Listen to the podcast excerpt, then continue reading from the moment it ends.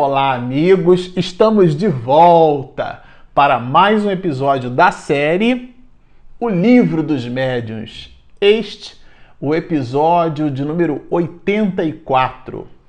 Bom, para você que está nos acompanhando no canal, nós estamos iniciando, este é o segundo episódio da série do capítulo 19 do Livro dos Médios, da segunda parte do livro, aonde nós estamos aprendendo com Kardec as questões que no meio espiritista nós habitualmente chamamos de animismo, que é a capacidade ou a possibilidade que o médium tem de emprestar, de doar as suas próprias questões no processo da comunicação. Ou seja, no lugar da comunicação efetivamente ser de um espírito, essa comunicação seria do próprio médium. Daí a expressão animismo, que vem de ânima, alma do próprio médium, que foi o que nós estudamos no episódio passado. Allan Kardec vai chamar essa parte, né? É, da influência do espírito pessoal do médium, portanto, dialoga fundamentalmente com as questões relacionadas ao animismo. Nós super recomendamos duas obras é, que são que nós consideramos assim obras bem assertivas todas duas expedidas pela Federação Espírita Brasileira, né? Uma é de Alexander Aksakov, é um, é um material brilhante, é Animismo Espiritismo. E tem uma outra obra que também dialoga nessas proposições, que é Animismo ou Espiritismo, que é de Ernesto Bozano. Essas duas obras são disciplinas básicas para quem deseja se aprofundar nas questões relacionadas ao animismo. É... Porque ambos os autores trabalham com a ideia da possibilidade do médium exercer influência significativa nas comunicações. Mas Alexander Aksakov ele faz essa divisão, essa no estudo dessas possibilidades, em três grandes partes. Ele vai chamar, por exemplo, a primeira parte de personismo, que é uma espécie de fenômeno psíquico da, é, no nível do inconsciente do médium. E esse personismo é uma espécie de eu é, espiritual, vamos dizer assim, né? É, é uma, uma espécie de intramediúnico. Inclusive, na obra, ele coloca com essa expressão. O personismo é, ele dá uma sequência ao processo do próprio animismo. Aí sim, no caso do animismo, Alexander Aksakov ele vai trabalhar, por exemplo, as possibilidades da telepatia, da transmissão do pensamento, da telecinesia, da capacidade que a pessoa tem de movimentar objetos, não necessariamente a doação de ectoplasma e o espírito combinando com as possibilidades do fluido cósmico universal, se sirva dessa densidade vibratória para deslocar objetos, porque se assim o fora, assim podemos considerar o fenômeno como sendo de ordem mediúnica, porque há o espírito no processo, mas existem pessoas que conseguem deslocar objetos sem necessariamente esse fenômeno ser de ordem mediúnica. Como assim, Marcelo? Porque são é, processos onde a própria pessoa doa a uma substância que é o seu próprio fluido elétrico animalizado e canaliza-o diretamente sem a intervenção de um espírito. Quando ele assim o faz, e aqui de novo, a gente super recomenda a leitura dessas duas obras, Alexander Aksakov vai classificar esse fenômeno psíquico inconsciente porque ele vem do espírito do médium como sendo efetivamente o animismo. E depois ele vai chamar de espiritismo, que são os fenômenos aonde há a intervenção efetiva dos espíritos. Bom, o personismo e o animismo foram fundidos num conceito só, que é o que a gente conhece de animismo, de ânima, alma do próprio médium. E a palavra espiritismo para designar os fenômenos espiritistas de ordem medianímica adotadas por Alexander Aksakov, essa palavra espiritismo, como ela foi cunhada por Kardec, isso está logo na introdução é, do livro dos Espíritos, né? nos primeiros itens da, da introdução, já que a introdução é dividida em 17 partes, é, o conceito de espiritismo ou de espiritista. O espiritismo é a doutrina espírita, é o corpo de doutrina e não pura e simplesmente o fenômeno. O fenômeno é um subconjunto da doutrina, mas o fenômeno mediúnico não é a doutrina espírita. Aliás, existem religiões que se utilizam e se servem do fenômeno mediúnico e nem por isso são espíritas. Então, por esse mesmo motivo, essa expressão é, de Alexander Aksakov para espiritismo em relação ao fato mediúnico, ela foi um pouquinho, é, caiu em desuso, vamos dizer assim, para nós os espiritistas, mas a ideia é brilhante, essa divisão didática dele é um verdadeiro tratado, nós super recomendamos. Ele, inclusive, faz um estudo de todo um processo dos fenômenos de efeitos físicos, como Kardec fez no início dessa obra que nós estamos estudando, que é o livro dos médios. Agora, no caso de Ernesto Bozano, aí ele já faz uma divisão completamente diferenciada dos fenômenos anímicos. Ele faz uma distribuição em sete grandes grupos. É, que dialogam um pouco com os três grupos apresentados por Alexander Aksakov. Aliás, é, dos dois livros, a grande interseção dos dois é, a, é justamente a ratificação da informação da participação do espírito do médium no processo da comunicação que nós chamamos de animismo. Ele, é, Ernesto Bozano, junto com Alexander Aksakov, quando fala da, dos processos telepáticos, ele reforça a ideia da transmissão do pensamento. Essa condição é uma condição da alma, não existe o espírito participando do processo. Ele também vai explorar a ideia do sonambulismo, que Allan Kardec vai trabalhar isso logo pouco mais no início, né, que ele chama de dupla vista. O que seria isso, né? O, o, o médium, naquela condição que a gente já brincou, chamou de John Carter, né? Entre dois mundos. Então, alguém que, por exemplo, acorda de madrugada com sede para ir ao banheiro, então ela está naquele estado de torpor e ela tanto não está na sua vigília plena, no seu estado de, de percepção e vigília não está pleno, como também é, não está efetivamente é, dormindo. Então ela está nesse processo como se estivesse ali né, entre dois mundos. O que, que a gente está chamando de mundo? A, sua, a nossa realidade material objetiva e o plano espiritual. Dentro desse processo, Allan Kardec vai chamar isso de dupla vista, ou seja, o espírito do médium, o próprio médium, ele enxerga como espírito. Então não há ali um fenômeno de evidência, por exemplo, porque é o próprio médium que vê como os casos de ideoplastia, né, que é a plasticidade dos processos de ideação. O que é que significa isso? A plasticidade do pensamento. Então, o médium pensa, por exemplo, ele está participando de uma reunião mediúnica e a reunião mediúnica transcorreu sob um enlevo muito grande, ou teve uma comunicação com o espírito sofredor, que ele foi é, dissuadido daquela condição, ele realmente se rendeu aos fatos, é, mostrou-se ali choroso, arrependido, aquilo gerou uma comoção enorme na reunião mediúnica. Um exemplo. E alguém sensibilizado depois de uma determinada prece ou vibração constrói naquele médium um nível de sensibilidade e o médium, por exemplo, inconscientemente pode aportar sensibilidade através de um arranjo de flores, através de um, de um buquê, de um ramalhete de rosas. Ele pode aportar sensibilidade em flocos de neve, ele fica imaginando. Vamos supor que foi alguém que viajou para algum país que neva e ele faz uma associação. E ele ideoplasticamente ele vê porque medrou do seu inconsciente que foi motivado, é um processo de indução, né?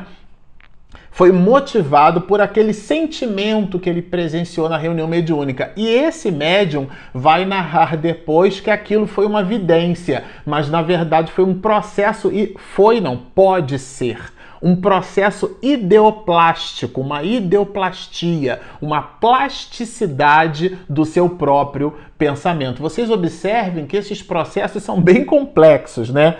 Agora, além do sonambulismo, que pode ser o sono provocado que dá esse estado de torpor entre os dois lados, a gente também pode ter, de alguma forma, esses processos de dupla vista, e isso é Ernesto Bozano que vai trabalhar na obra, no próprio estado de vigília. E esse estado de vigília pode favorecer uma visão do mundo espiritual é, motivada não por terceiro, mas por vontade do próprio médium ou pela vontade de uma pessoa ausente. A gente está fazendo uma reunião mediúnica aqui é, e alguém manifesta uma intenção. É, isso vai escrito numa obra de Arthur Conan Doyle, quando ele participa de um fenômeno mediúnico, ele vai para uma cidade e ele então mentaliza uma determinada ideia e o, e o fenômeno físico, né? A mesa é, dá uma resposta que seria uma resposta de, de, de Hahnemann, né? Samuel Hahnemann, o pai da homeopatia. Por, e na verdade a mensagem ela vai decodificada pelo, pela mesa, né, do ponto de vista físico, mas a origem é o pensamento dele que ficou ali como um mantra, vamos dizer assim, mentalizando uma determinada resposta e aquilo se refletiu. Às vezes, numa reunião mediúnica, um médium muito sensível, o espírito passa ao largo e, dependendo da vibração, ele capta aquela vibração. E a, a comunicação vai expedida por outro médium. A gente costuma dizer que o médium é um sensitivo. Então ele percebe aquela, a, aquela sensação, ele tem aquela, ele registra na sua aparelhagem anatomofisiológica aquela, que se, aquela sensação que se revela numa tristeza, numa angústia, num prazer, numa excitação, numa vibração que ele percebe e as mais das vezes aquela percepção que o médium tem é em cima de uma comunicação que vai acontecer ou já aconteceu por um outro médium, mas ele capta aqueles miasmas, capta aquela vibração, como se fosse o resto de uma marola da onda do mar em cima de uma energia mecânica que foi fornecida lá atrás e que promoveu aquele deslocamento. E o médium capta aquela vibração.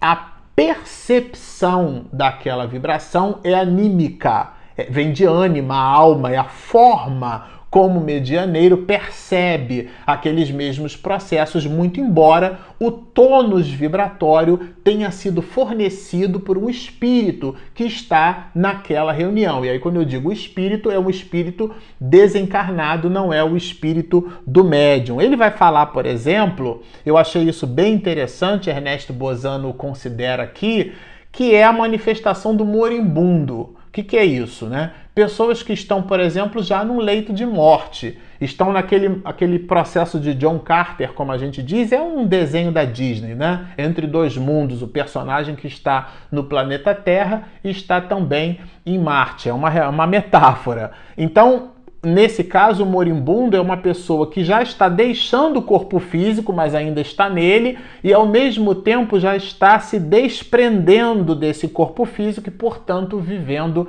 a realidade sua, primeira e permanente, que é a realidade espiritual. Existem até muitos casos de pessoas nessas condições que começam a enxergar os parentes e amigos e a medicina coloca na conta da alucinação.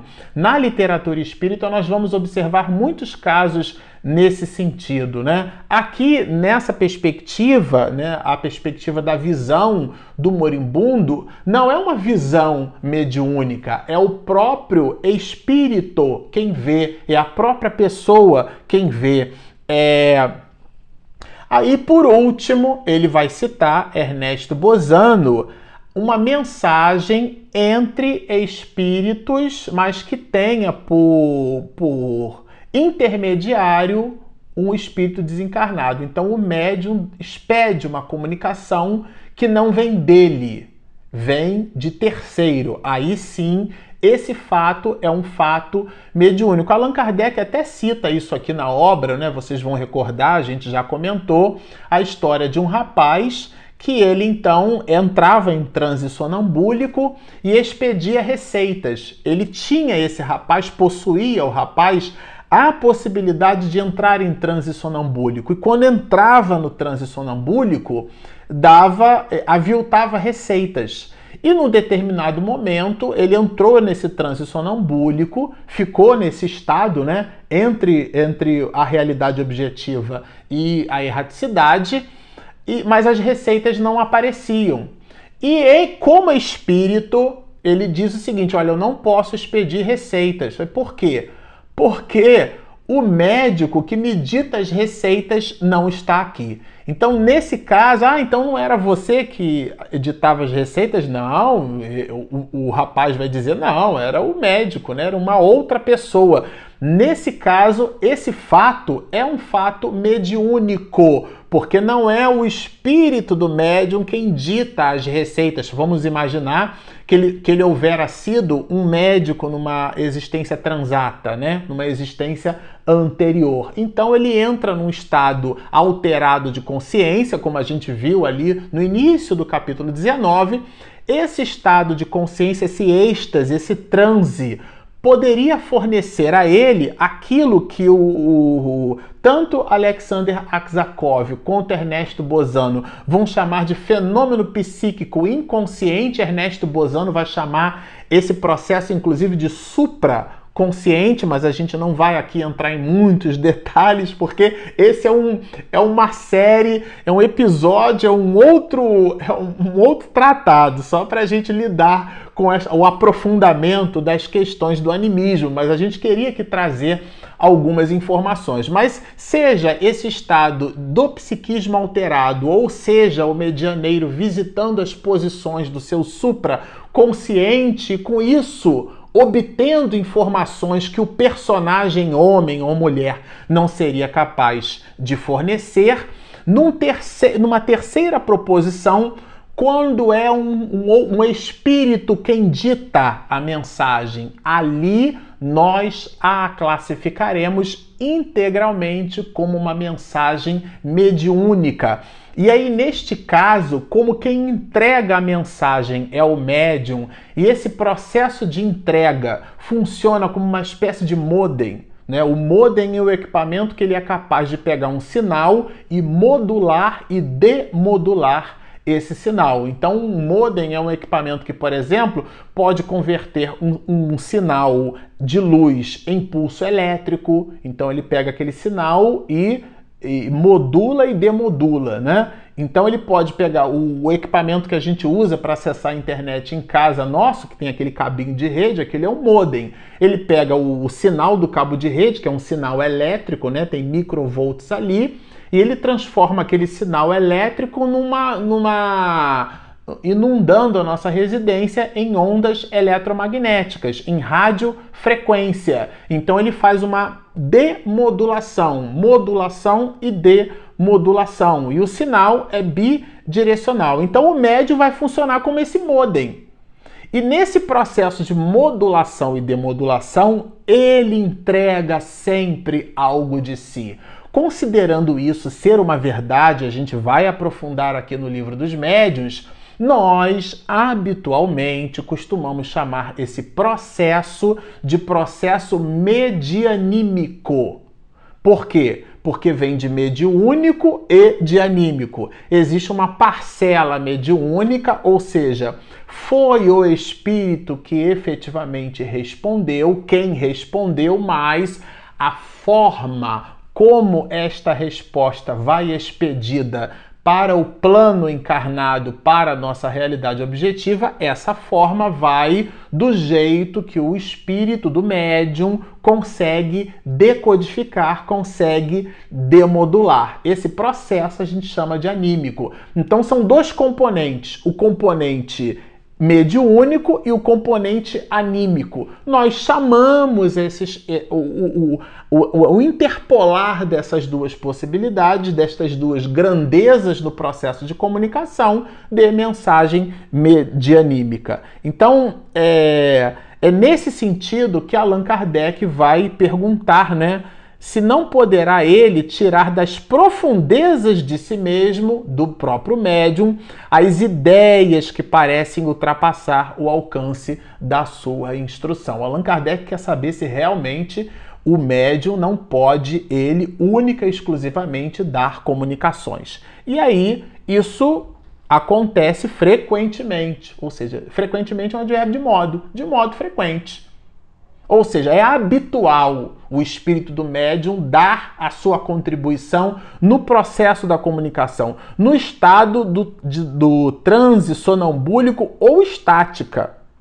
Mas ainda uma vez repito, há circunstâncias que não permitem dúvida. Estudai longamente e meditai. Por isso que Allan Kardec vai dizer na obra O que é o Espiritismo, que nós já estudamos ela aqui, que é uma ciência que trata da natureza, origem e destino dos espíritos. Não é uma ciência exata, por exemplo. Ela depende da análise das respostas que os espíritos nos dão. E essa análise, às vezes, leva muitos anos para a gente estabelecer uma conclusão, como foi o caso de Kardec. Agora, ele faz uma outra pergunta aqui. É, que vocês, a gente pode perceber que a partir dessa pergunta, Kardec já admite a ideia do animismo, porque olha como ele fez a construção da pergunta. As comunicações que provêm do espírito do médium são sempre inferiores às que possam ser dadas por outros espíritos? Bem interessante essa pergunta. Ele quer agora fazer uma distinção na qualificação nas respostas, mas ele já admite que na resposta existe a parcela do médium no processo. E os espíritos respondem que o espírito comunicante pode ser de ordem, isso aqui eu achei bem legal, pode ser de ordem inferior à do médium. A gente sempre lembra o contrário, né? Que o médium daria respostas de ordem inferior, mas às vezes o espírito que se comunica traz uma bagagem mais acanhada em relação à bagagem do médium. Isso também pode acontecer. E aí, na hora do médium decodificar, acontece muitas vezes o espírito quer pronunciar um palavrão, ele pensa no palavrão, mas o médium não verbaliza porque não tem esse hábito. Então ele usa, substitui por uma outra palavra. É uma alteração? É uma alteração, mas o conteúdo a, a animosidade, a indisposição, a raiva, a agressividade, o mês de janeiro deixa perpassar. Mas o verbo grosseiro, até porque o espírito comunica o pensamento, né? a ideia. Então ele, ele promove o influxo e aquele influxo se manifesta numa palavra grosseira, grotesca, que vai demodulada, daí a palavra modem que a gente usou, é uma analogia, mas ela vai então decodificada pelo médium que se manifesta numa outra palavra. Existe uma alteração no processo? Existe, mas isso não é uma adulteração, é uma alteração. Então é um processo anímico, é a participação do médium no processo. Aqui na questão de número 6, é, ele já vai falar da, da, da ideia da, do, do médium né, como intérprete, que foi o exemplo que a gente deu do modem. Olha,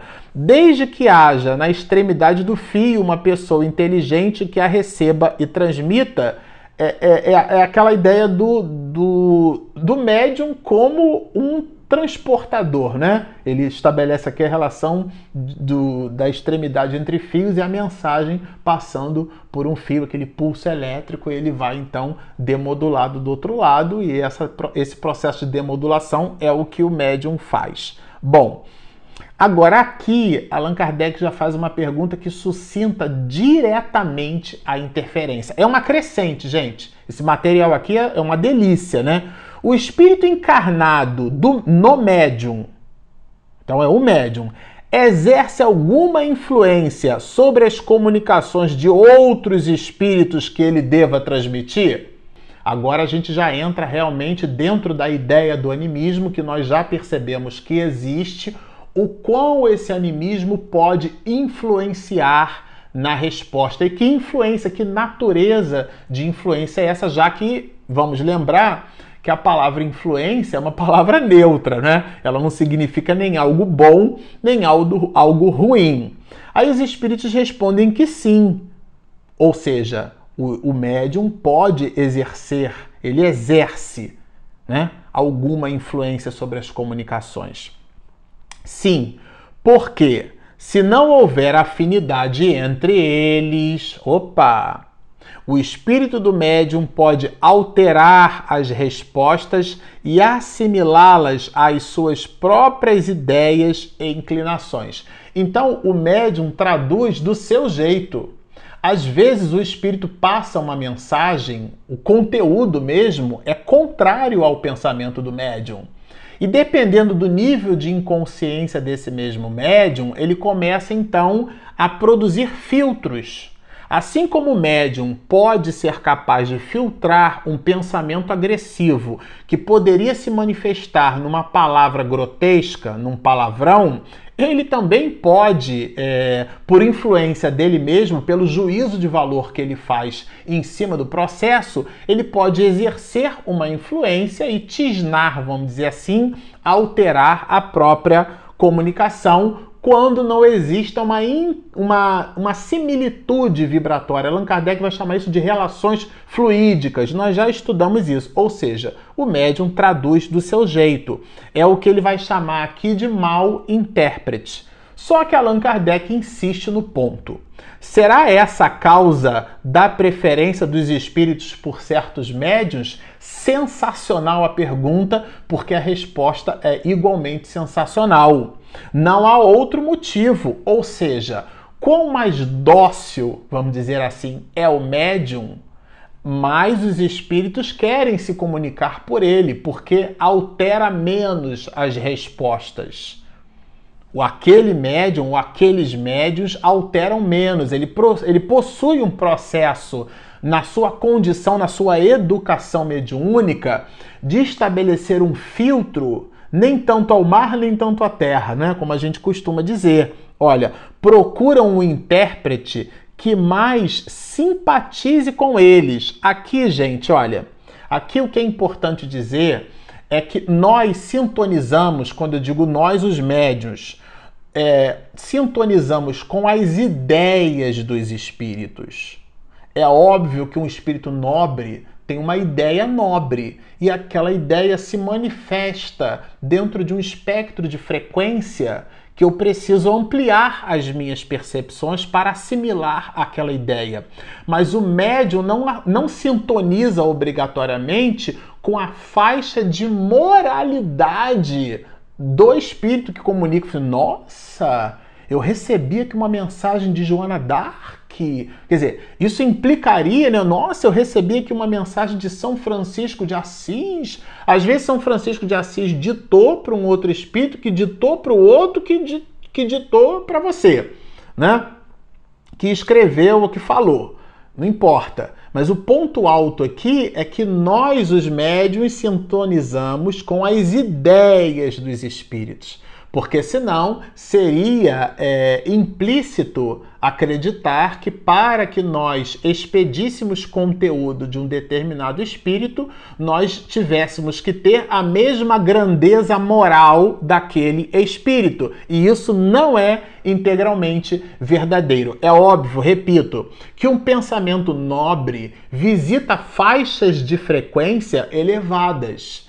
E um espírito de baixa ordem tem um pensamento cuja faixa de frequência carrega uma certa densidade. Então, essas variações de faixas de frequência falam diretamente a condição do médium no seu grau de percepção. Então ele precisa ampliar as suas possibilidades. Então, se existe um espírito que vai comunicando algo com certo lirismo, aquele lirismo precisa de alguma maneira ser desenvolvido no médium, aquela sensibilidade ele vai falar do, dos orvalhos. Quem não conhece a história né, de Chico Xavier é, é, é plantando, é, regando uma, um canteiro de, de alho, né? E, e, aí então é, Augusto dos Anjos vai dizendo para ele das galáxias, das estrelas, do cosmos e todo aquele conjunto de informações e Chico vai ficar. Chico Xavier, gente, é para nossa reflexão, o apóstolo da mediunidade. Ou seja, aqui há uma interferência do médium e essa interferência do médium ela é mitigada pelo nível de simpatia. O Jorge André dos Santos falava que a simpatia ela então melhora a sintonia, mas ele continua. ele vai dizer que ele é intérprete de má qualidade e muitas vezes infiel. Na outra, aí aqui Kardec já não pergunta, ele afirma: olha, compreende-se que seja assim quando se trata de médios intuitivos. Tudo bem, está na camada da intuição. Mas e os médios mecânicos? Porque aí, considerando a mediunidade mecânica, ele não teria como evitar, né? Bom, aí ele faz uma distinção aqui que, que caminha e que dialoga com a ideia dos fluidos, né? Porque para as comunicações de ordem física, o que a gente se serve é do fluido do médium. Para as comunicações de ordem intelectual, o que a gente se serve é do processo de cognição do médium. Então, há integralmente a participação do médium no processo, porque às vezes o sonambulismo inconsciente pode fazer a gente parecer, é, pensar, né, que o médium não tem participação no processo, mas a resposta aqui não mostra isso. Mas Allan Kardec contesta. Ele promove uma contestação. Isto não parece aplicar-se às mesas é, falantes, justamente porque é um processo de fenômeno físico, né? E aí os espíritos vão responder que é um erro. Porque o espírito do médium, que mesmo sem o saber, recebe e transmite o pensamento, mesmo que essa transmissão seja através de um mecanismo de ordem material. Então é bem interessante esse processo. Por último, aqui, para a gente encerrar, quando ele vai trabalhar a ideia da garantia da independência, né? Vocês vejam como o assunto é complexo, né? É, sem dúvida alguma, e para certas comunicações, é preferível um médium mecânico. Mas quando se conhece as faculdades de um médium intuitivo, os espíritos vão lá e se servem da mediunidade intuitiva. Porque olha que interessante isso, a gente observa como é complexo esse processo, né? Porque a gente poderia pensar, não, então para ser fidedigna a resposta, é melhor que seja um médium mecânico. Mas a depender do nível da resposta e do equipamento cognitivo do médium, os espíritos até preferem se servir da veia da intuição, porque a depender do nível de entrega e de percepção medianímica, aquela mensagem vai melhormente traduzida, ainda que pelo canal da intuitividade. Bom, agora nós vamos estudar com Kardec o sistema dos médiums inertes. O que será esse médium inerte? Bom, tudo isso nós veremos juntos num próximo episódio. Para você que está nos assistindo é, e não se inscreveu no nosso canal, por favor, Espiritismo e Mediunidade. Lá embaixo você clica ali na sua inscrição, clica do lado para receber a notificação do sininho. E aí, depois que a minha esposa faz a sua edição caprichada, você recebe a notificação. Também temos o nosso aplicativo disponível na Google Play e na Apple Store. Estão feitos então os convites. Baixem o nosso app, inscrevam-se no nosso canal, sigam-nos e muita paz.